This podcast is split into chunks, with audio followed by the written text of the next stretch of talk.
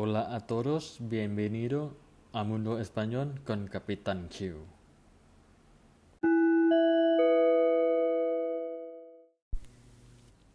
สวัสดีครับทุกคน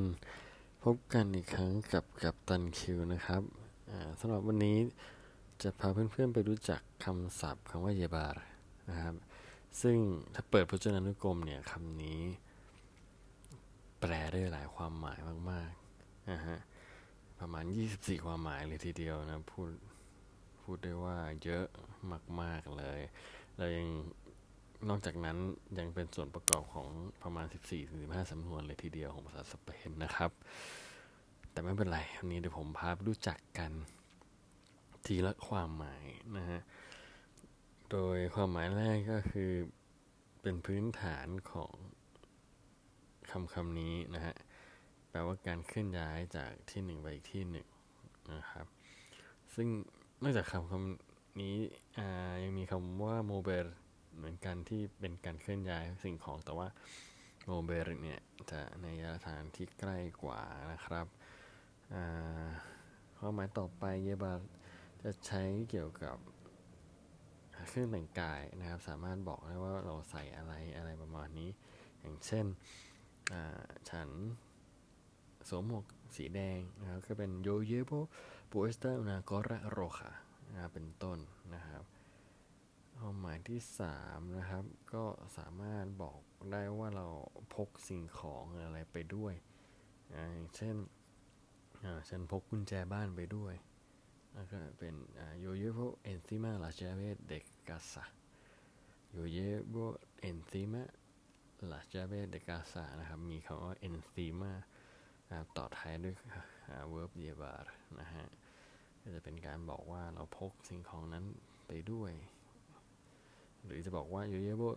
20 euros encima ก็บอกว่าฉันนี้อยู่ 20 ยูโรครับฉันตอนนี้ นะฮะข้อหมายต่อไปถ้าจะพูดถึงระยะเวลาของการกระทำใดการกระทำหนึ่งออย่างเช่น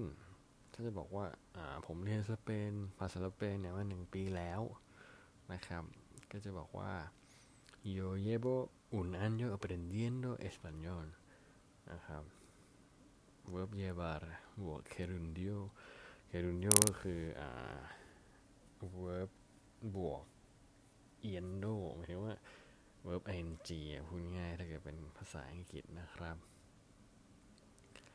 หรืออีก ตัวอย่างหนึ่งนะครับ บอกจะบอกว่าเราเล่นฟุตบอลกันมา 30 นาทีแล้วจะเป็น nosotros llevamos 30 minutos jugando al fútbol นะครับคำหมายต่อไปนะฮะสามารถบอกส่วนผสมของเมนูอของเมนูอาหารต่างๆได้ด้วยนะฮะเช่นช็อกโกแลตแท่งนี้ของโกโก้ น้ำตาลวานิลาผสมอยู่ก็จะบอกว่า La tábara de chocolate lleva cacao, azúcar y vanilla นะครัก็จะบอกส่วนผสมอะไรเงี้ยถ้าถามว่า เอ๊ข้าวผัดไปยาเนี่ยผสมอะไรบ้างนะ ก็จะถามว่าเกยบ้าอุนาไปอะเกยบ้าอุนาไปนะครับก็จะบอกว่า una paella lleva principalmente arroz, pimiento y especias ก็ข้าวผัดสเปนเนี่ย จะผสมด้วยข้าวนะครับเป็นหลัก แล้วก็มีพริกและเครื่องเทศผสมด้วยนะฮะความหมายต่อไปาสามารถบอกได้ว่าเราเนี่ยหรือว่าคุณเธอนะฮะมีความสัมพันธ์ที่ดีหรือแย่กับกับใครบางคนนะบอกมีเกี่ยวกับความสัมพันธ์นะครับถ้าเราอยากจะบอกว่าเราเนี่ยมีความสัมพันธ์ที่ดีกับเพื่อน เพื่อนอ่าเขาจะบอกว่า me llevo genial con todos mis amigos ผมมีความสัมพันธ์ที่ดีกับเพื่อนทุกคนนะครับข้อหมายต่อไปสามารถบอกว่าบางสิ่ง ดีไม่ดีดีมากเลวร้ายนะฮะบอกถึงว่ายกตัวอย่างให้ฟังเลยกันนะครับ ก็คือ อย่างเช่นอยากจะบอกว่า โอ้วันนี้เป็นวันที่ยอดเยี่ยมของผมก็จะบอกว่าเดี๋ยวจะว่าอุนิยเปอร์เฟกต์นะครับก็คือมีแต่สิ่งดีๆเข้ามานะครับสำหรับผมในวันนี้นะฮะถูกลอตเตอรี่อะไรอย่างเงี้ยถูกลอตเตอรี่วันนี้หรืออ่าเรียกอะไรเพื่อเลี้ยงข้าวนะครับ เจอตังร้อยบาทอะไรอย่างเงี้ยครับโหเยโวอุนเดียเปอร์เฟกต์นะ หรือจะบอกว่า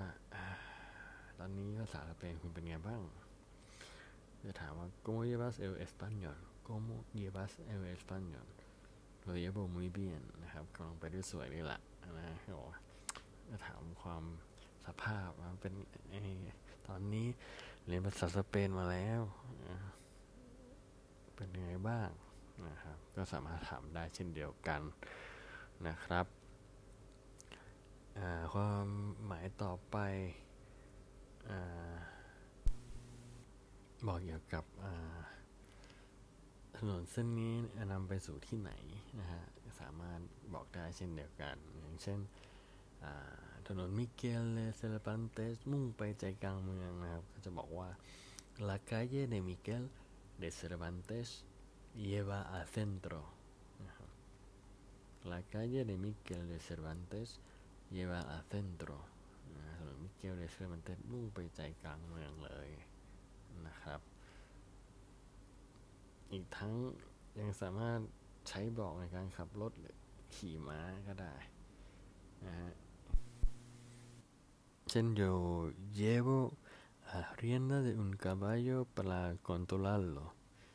ก็คือฉันหรือว่าจับเชือกเพื่อควบคุม ม้า ให้ไปตามที่ฉันต้องการนะฮะใช้เหียบได้เหมือนกัน หรือว่าจะบอกว่า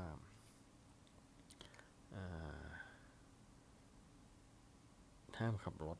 นะห้ามขับรถเด็ดขาดเมื่อคุณดื่มอะไรประมาณนี้เขาจะบอกว่า cuando bebes no lleves nunca el coche cuando bebes nunca lleves el coche จะบอกว่าเมื่อคุณดื่มห้ามขับรถโดยเด็ดขาดนะครับข้อหมายต่อไปถ้าจะบอกถึงว่าการกระทำที่ต่อเนื่องนะครับเป็นการกระทำที่ต่อเนื่อง จากอดีตมาสู่ปัจจุบันพูดง่ายๆจากอดีตปัจจุบันเนี่ยช่วงเวลาที่ บอกช่วงเวลาอดีตถึงปัจจุบันว่าเป็นเวลาเท่าไหร่อย่างเช่น บอกว่าฉันแต่งงานมาหนึ่งปีแล้วนะครับ ก็จะบอกว่าโยเยโบกาซาโรอุนานโยเป็นต้นนะครับ ต่อไปไปดูสำนวนดีกว่านะฮะว่ามีสำนวนใดบ้างที่มีคำว่าเยบาอยู่ในสำนวนนะครับ สำนวนแรกเยบาอัลกุอากาโบ นะครับแปลว่าลงมือทำบางสิ่งบางอย่างจนสำเร็จนะครับเช่นฉันอยากทำแผนเพื่อสอนภาษาสเปนพวกคุณได้อย่างดีเยี่ยมนะฮะจะบอกว่า quiero llevar a cabo un plan para enseñaros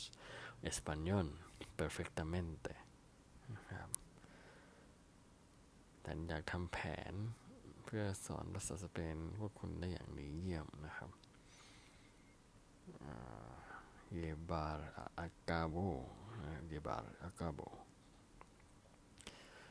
ต่อไปสำนวนต่อไปครับ llevarse a la q u i e por delante แปลว่าขับรถชนครับ ใครบางคน หรือทำลายอย่างราบคาบนะฮะตัวอย่างเช่นเราจะบอกว่า คนเมาขับรถชนนักปั่นจักรยานหลายคนเลย บอกว่า el conductor borracho se llevó por delante a los ciclistas el conductor borracho se llevó por delante a los ciclistas นะฮะคนเมาขับรถชนปั่นจักรยานหลายคนเลยจะบอกว่า ถ้าจะบอกเกี่ยวกับความหมายว่าทำลายอย่างราบคาบพายุเฮอริเคนพัดถล่ม ต้นไม้ทุกต้นในสวนสาธารณะอย่างรับคาบ เราก็จะบอกว่าel huracán se llevó por delante todos los árboles del parque el huracán se llevó por delante todos los árboles del parque ความหมายต่อไปนะครับ สำนวนต่อไปนะฮะ ถ้าจะบอกว่า เป็นไปได้อย่างมากที่จะสำเร็จหรือล้มเหลวจะบอกว่า lleva las de ganar o las de perder เป็นไปได้ว่าจะสำเร็จหรือล้มเหลวนะครับ บอกคล้ายๆว่า แนวโน้มนะมีแนวโน้มจะสำเร็จ หรือมีแนวโน้มที่จะล้มเหลวยกตัวอย่างนะครับ เช่น ในประโยคที่ว่าถ้าพวกคุณเป็นนักเรียนภาษาสเปนที่เก่งมาก ที่ได้อยู่ในประเทศสเปน แล้วไปสอบว่าความรู้ทางภาษาสเปนเนี่ยคุณมีโอกาสสูงมากที่จะผ่านเพราะว่าแน่นอนครับเพราะพวกเรามีโอกาสที่ได้ฝึกภาษาในประเทศสเปนเจอคนสเปนทุกวันมีอาจารย์สอนนั้นมัน มีโอกาสที่จะสอบผ่านอยู่แล้วนะครับ si sois estudiantes de español muy buenos vivís en España y vais a hacer examen de DELE pues lleváis las de ganar lleváis las de ganar หมายความว่าอย่างที่ผมพูดไปนะฮะมันเป็น นักเรียนภาษาสเปนที่เก่งขยันนะฮะได้อยู่ประเทศสเปนอีกเรียนภาษาสเปนที่ประเทศสเปนเลยถ้าจะไปสอบวัดความรู้ภาษาสเปนเนี่ยมีโอกาสสอบผ่านสูงมากนะครับก่อนจะจบนะฮะอยากถามคุณมีการส่วนตัวว่าการใช้แบบไหนที่เพื่อนๆชอบมากที่สุด สำนวนที่บอกไป ยใช้ไหมใช้ยังไงใช้ที่ไหน ใช้บ่อยหรือเปล่านะครับ ใคร สามารถบอกผมได้ก็ใครคอมเมนต์ให้หน่อยนะครับ จะได้รู้ว่ามีเพื่อนๆมาอ่านมาฟังคอร์ดแคสของผมเป็นกำลังใจให้กันด้วยนะครับ ขอบคุณมากครับ muchas gracias hasta la vista แล้วพบกันใหม่ครับ adiós